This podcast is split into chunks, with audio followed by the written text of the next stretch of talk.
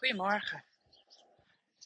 Het is nog heel vroeg, half negen. En ik loop van school naar huis. En dat heeft zo zijn redenen.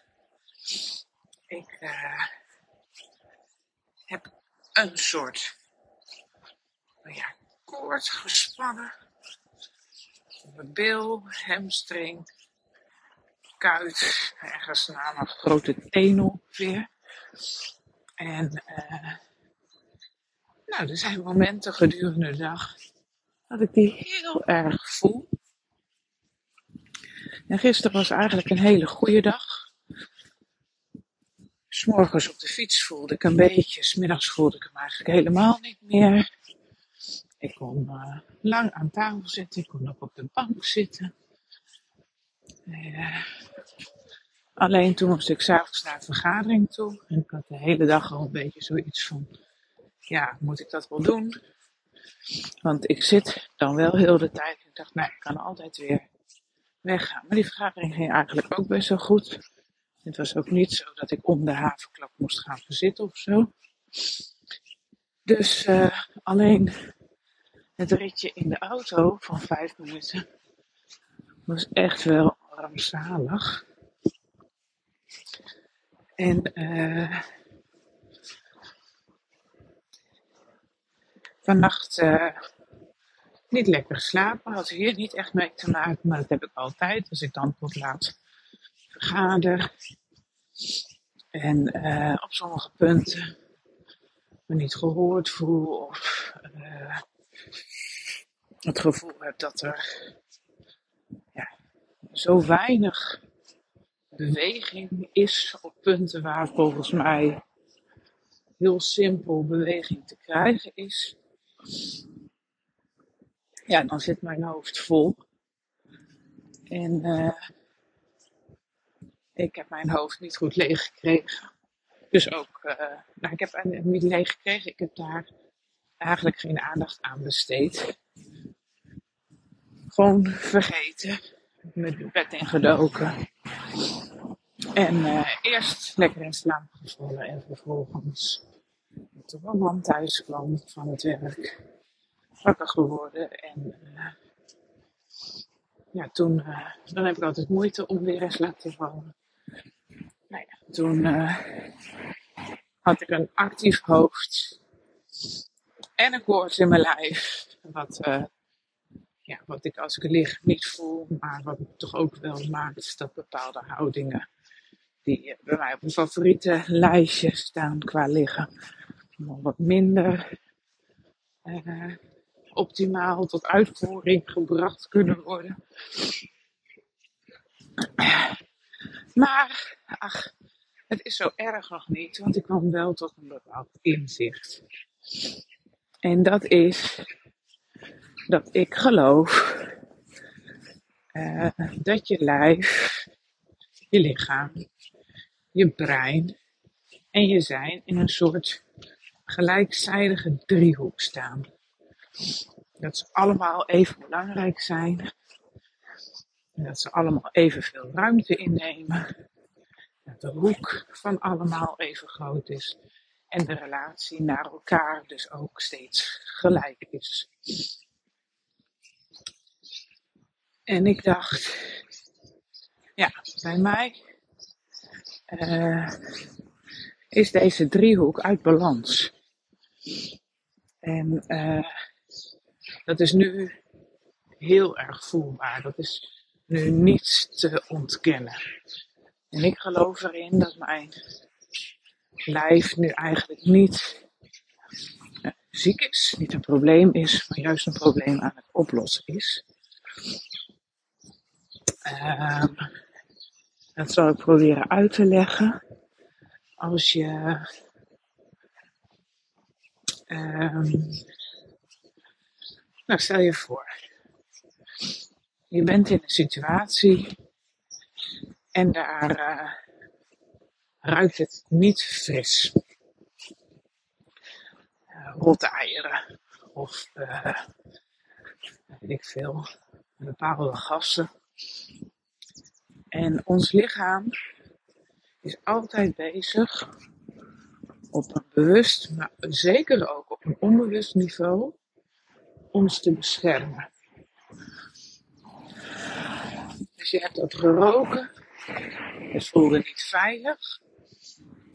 En wat gaat je lichaam dan doen? Die gaat extra, uh, die gaat extra je neus aan het werk zetten, al die uh, uh, ja, slijmklieren, denk ik dat het zijn, aan het werk zetten. En dan, um, zodat je het minder goed ruikt.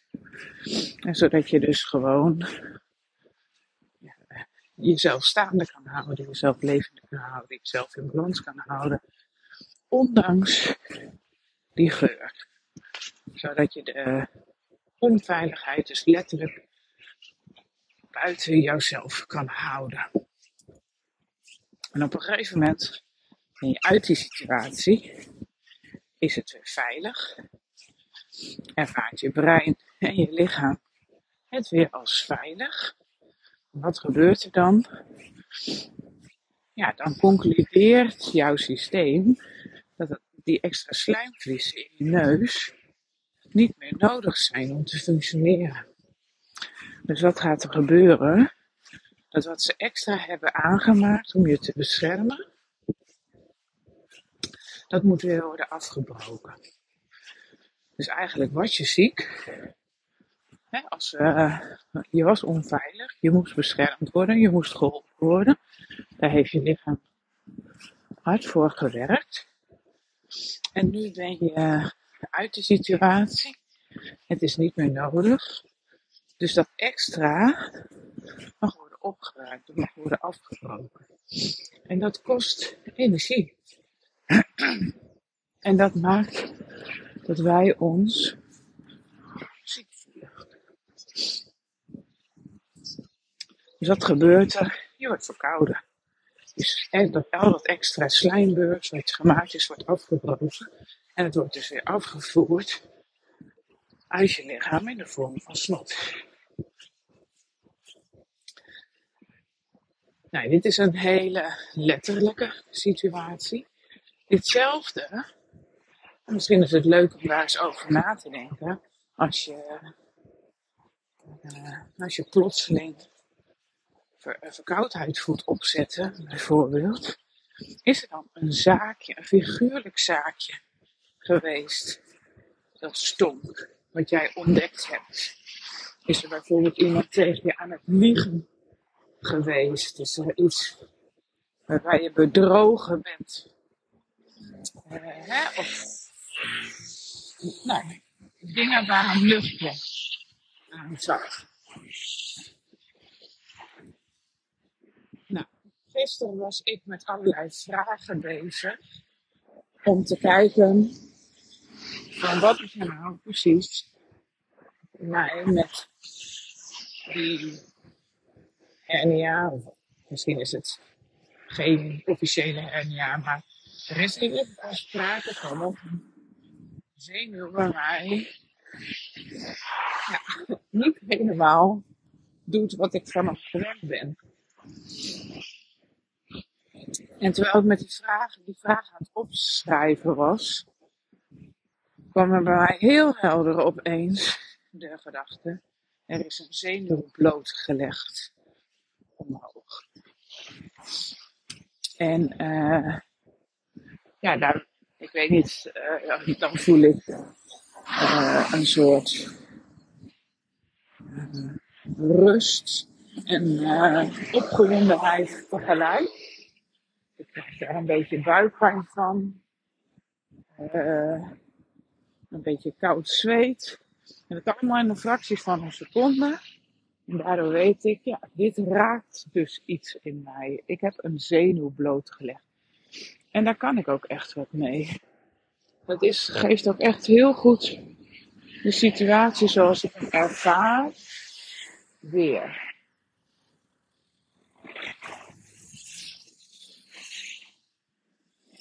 Dus ik ben er eigenlijk achter wat mijn driehoek aan het verstoren is. Namelijk Er is een zenuw blootgelegd. En doordat ik dat nu weet, ehm ja, zitten mijn brein en mijn lichaam, zeg maar, al op hetzelfde pad. Maar dan moet ik mijn zijn er nog bij opkrijgen. En uh, ik ga ondertussen even een foto maken. Want het is een B, het is magisch weer.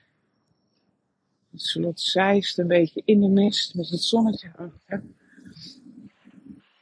En nou moet ik mijn zijn erin meekrijgen. En dat ik dit stukje dus op een goede manier kan afronden. Zodat mijn lichaam echt overtuigend dit stuk achter me kan laten. Doe ik dit niet, doe ik dit niet op de juiste manier, uh, dan bestaat de kans dat het iets terugkerends wordt.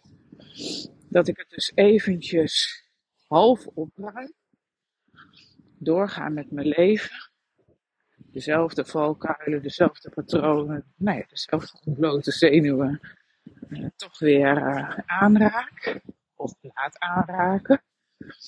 En dat ik dus, uh, en dat deze klacht, dat mijn lichaam dus weer hetzelfde verhaal gaat vertellen, moet vertellen.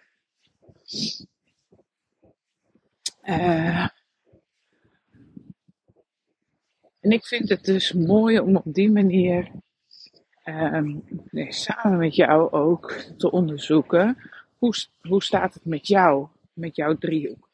En dat doen we helemaal niet uh, plastisch of zo. Dat, dat gebeurt.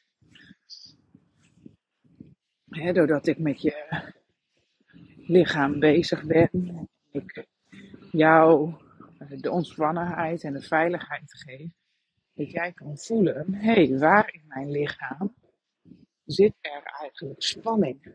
Waar in mijn lichaam uh, zeurt het? En wat vertelt mijn lichaam mij daar? Waar beschermt mijn lichaam mij tegen? En welk verhaal, welke les, welke angst uh, ja, moet ik dus leren kennen en naar de oppervlakte brengen, zodat dat opgelost kan worden in mijn lichaam. En uh, zodat mijn zijn, brein, lichaam driehoek weer in balans kan raken. En het zou je niet verbazen, maar uh, ja, als je dus met je lichaam bezig gaat en je ervaart bijvoorbeeld uh, klachten bij je heupen, bij je schouders, bij je nek, uh, je knieën, dan uh, is het gewoon heel erg, heel erg vaak zo dat daar inderdaad een zijnsverhaal aan hangt. Als in uh, ja, ik kan geen nee zeggen. Ik voel me overal verantwoordelijk voor. En juist door er met het lichaam uh, aan te werken en het verhaal dus naar de oppervlakte te brengen en je lichaam tegelijkertijd een heel stuk veiligheid te geven, wat je brein weer begrijpt, kan je dat verhaal ook echt in de kast gaan zetten. En kan je dus uh, ook echt nieuwe patronen gaan maken. Want ons gedrag komt natuurlijk. Uh, ja, we worden ergens door getriggerd, gebeurt in je brein. En daarna heb je een bepaalde reactie. En daardoor ja, eh, komt er gedrag. En heel veel gedrag, uh, ja, dat gebeurt natuurlijk onbewust. En waar heel veel therapieën gewoon op gestoeld zijn, is dat je weer bewust moet gaan worden van je patronen, van je gedrag. En dan bewust ander gedrag in te gaan zetten. En mijn insteek is juist, doordat je dat verhaal uh, erkent. En uh, de patronen erkent, dan uh, kan je zowel in je lichaam als in je brein een heel stuk veiligheid geven, waardoor je brein dus in staat is de triggers uit te doven, waardoor bepaalde patronen gewoon een heel stuk minder logisch zijn, veel minder automatisch weer gepakt worden en dat je dus als vanzelf zonder dat je erover na moet denken, zonder dat je er bewust mee bezig bent. Maar als vanzelf, omdat je je brein bij wijze van spreken veranderd hebt. Uh, als vanzelf dus ander gedrag laat zien. Dus dat je zijn dus verandert. Um, en daar praten we natuurlijk over. En ik wijs je lichaam de weg. En doordat ik je lichaam de weg wijs, geef ik jouw brein de kans de, de inrichting te veranderen, als het ware, de richtingaanwijzers uh, te veranderen. Misschien bepaalde borden weg te halen, zodat die favoriete patronen, die favoriete paadjes, ja, toch een stuk minder logisch uh, worden. En je dus als vanzelf nieuwe paadjes tot je favorieten kan maken en dus nieuw gedrag in de wereld kan zetten, zonder dat je daar op een bewust niveau mee bezig bent. En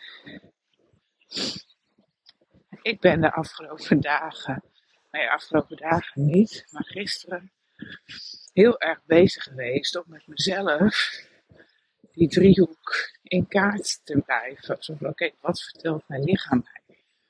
En uh, hoe kan ik die veiligheid in mijn lichaam uh, vergroten?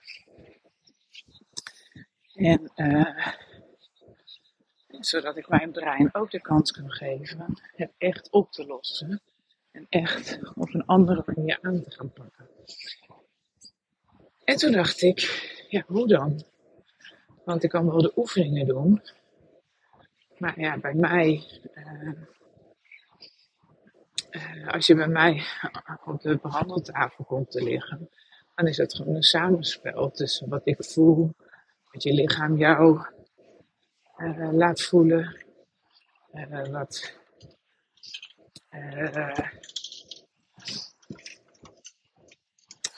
de woorden die je daaraan geeft, wat die woorden weer bij mij doen, wat je lichaam mij vertelt in de vorm van spanning of juist ontspanning. Dat is een wisselwerking. Dat is lastig om bij mezelf te doen. En wat ik gedaan heb, is eigenlijk de taal die ik vaak gebruik om een ander te begeleiden, op te nemen en mezelf zo ook mee op reis te nemen. Terwijl ik ontspannen zat in dit geval, heb ik dat teruggeluisterd. En het was gewoon magisch. Want um, nadat ik dat gedaan had en ik dus weer een stukje in mijn lijf, een verhaal naar de oppervlakte heb gebracht. Uh, de les uit het verhaal gelezen heb, het verhaal bedankt heb voor het feit dat het er en dat het zo goed bewaard werd, maar dat ik er een ander einde aan wil schrijven. Dat uh, maakte gewoon dat ik daarna uh, gewoon anderhalf uur aan tafel heb kunnen zitten werken. Dat maakte dat ik daarna pijnvrij kon fietsen. En toen dacht ik, wauw, ik heb hier gewoon goud in handen om mezelf te helpen. Maar dit kan zoveel anderen helpen. Dit kan mijn klanten helpen op het moment dat ze uh, even niet bij mij kunnen komen. En ja, toch iets, iets voelen of merken dat hun driehoek uit balans raakt. En dan toch kijken van oké, op welke manier kan ik dit nu aandacht geven. Uh, en goed, de opname is nog waardeloos. Hè, dus het uh, geluid, bijgeluiden bij. Uh, op een gegeven moment verschuif ik mijn telefoon of zo. En dan gooi ik. Of ik doe mijn oortje in mijn oor. Goed, ik weet het niet. Maar er zitten, uh, er zitten geluiden bij nou ja, die gewoon wat minder goed zijn. Maar ik denk wel dat het verhaal heel sterk is. En dat het verhaal jou ook mee kan nemen. Dus ik heb een paar mensen gevraagd of zij het willen beluisteren. En dus ook willen gaan doen. En of het te volgen is ook. Want voor mij is het natuurlijk klaar als een klontje. Ik doe dit uh, vaker. Ik neem anderen erin mee. Sommige momenten doe ik ook onderdelen bij mezelf. Maar dat wil niet zeggen dat jij, die dit soort dingen nooit doet, het ook begrijpt en het ook in dit tempo mee kan doen. Misschien de pauzes wel veel langer. Zodat je ook daadwerkelijk de tijd krijgt om te doen wat ik je in die begeleide uh, ja, oefening, meditatieachtig iets uh, laat doen. Dus ja, zo, zo brengt die open zenuw mij niet alleen heel veel inzichten over mezelf, maar het brengt dus ook wel een heleboel inzichten uh, en, en kansen en, uh, om aan mijn missie uh, te werken. Namelijk dat jij ja, de taal van je lichaam ook naar het hier en nu en kan brengen. En dat jij zo je leven naar een hoger niveau kan tillen, naar een makkelijker niveau, naar een fijne niveau, maar vul maar in. Nou, zou het dus kunnen zijn dat jij nu denkt, hé, hey, die opname zou ik ook wel willen luisteren. Uh, geef het me door. Het zou kunnen zijn dat tegen de tijd dat jij de opname wil luisteren, ik al genoeg proefluisteraars hebt gehad. En dat je dus een echte opname uh, bij me kan bestellen. En uh, ja, ja, tot zover. Maar voornamelijk gaat het dus om die driehoek. Wat ik telkens weer zie, zowel bij mijn klanten als dus bij mezelf. Je zijn, je brein, je lichaam. Het hangt ontzettend met elkaar samen. En uh, ik denk dat ik nog bij een podcast dus aan, aan ga wijden. En uh, ik ben nu dus ingedoofd als je lichaam heel duidelijk een signaal geeft. Maar dat kan dus ook zijn dat jij tegen je zijn aanloopt. Dat je denkt, ja, ik wil niet steeds deze ervaring hebben. Ik wil ander gedrag. Ik wil het anders gaat. Het kan ook zijn dat je in je hoofd, in je brein, in je logica, in je denken, dat je daar dingen wil veranderen. Dus daar zal ik de volgende keer een podcast over opnemen. Nou, ik ga nog even genieten van het buiten zijn. Ik ben ondertussen bijna thuis. En dat is uh, nou, snel genoeg gegaan, vind ik. Dus uh, nou, dankjewel.